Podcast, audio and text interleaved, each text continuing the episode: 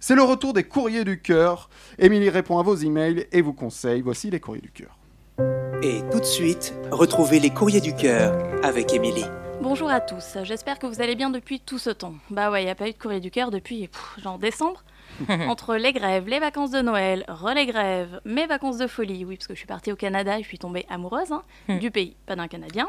Bref, entre tout ça, bah, on n'a plus le temps de se retrouver et de parler de ce qui est vraiment important, nos histoires de cœur, la base. Espérons que cette fois, ce soit pour de bon.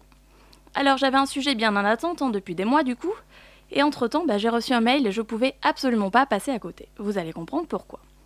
C'est Fanny qui m'a sollicité pour l'aider à y voir plus clair. Elle a rencontré il y a peu un jeune homme, qu'elle voit occasionnellement, et elle a eu un véritable crush pour lui. Mais un vrai, hein, un gros. Malgré tout, bah, elle le connaît à peine.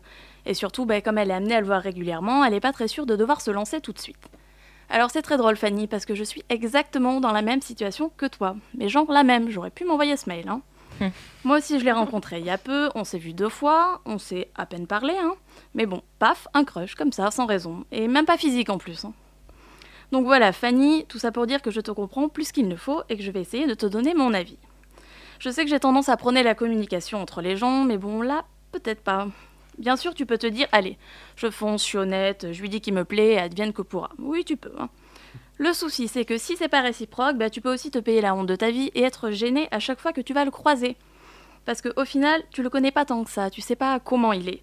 Est-ce que c'est quelqu'un qui va te faire sentir à l'aise à chaque fois que tu vas le voir, ou est-ce que c'est plutôt quelqu'un qui va le raconter à tout le monde et se moquer un peu de toi? Bah, tu peux pas savoir. Et vu que tu es amené à le revoir, il vaut peut-être mieux opter pour la solution numéro 2, la patience. Ah ouais, celle-là, qu'est-ce que je l'aime pas. Mais pourtant, bah, il va falloir être patiente, attendre de le revoir, quelques fois au moins de passer un peu de temps avec lui, de voir si vous avez des affinités, de voir quel genre de personne c'est, et si éventuellement, bah, lui aussi, il n'aurait pas un petit crush.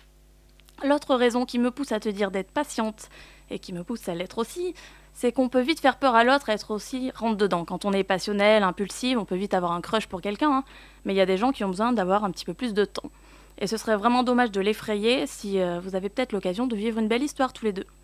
Alors oui, c'est dur, hein. je te jure que je me mords les, doigts tous les jours de lui proposer d'aller prendre un verre, mais évidemment il comprendrait tout de suite, donc ça me semble la solution la plus raisonnée malgré tout. La prochaine fois que tu le verras, bah, essaie de lui parler au maximum, voici une connexion entre vous, et là bah, tu verras quoi faire. J'espère que ça marchera entre vous, quoi qu'il en soit, et j'espère aussi que mon crush n'écoutera jamais cette chronique. On se retrouve lundi prochain pour de nouveaux courriers du cœur. Merci Émilie. Et pour lui écrire, c'est sur emily.pantouflexplosive.gmail.com.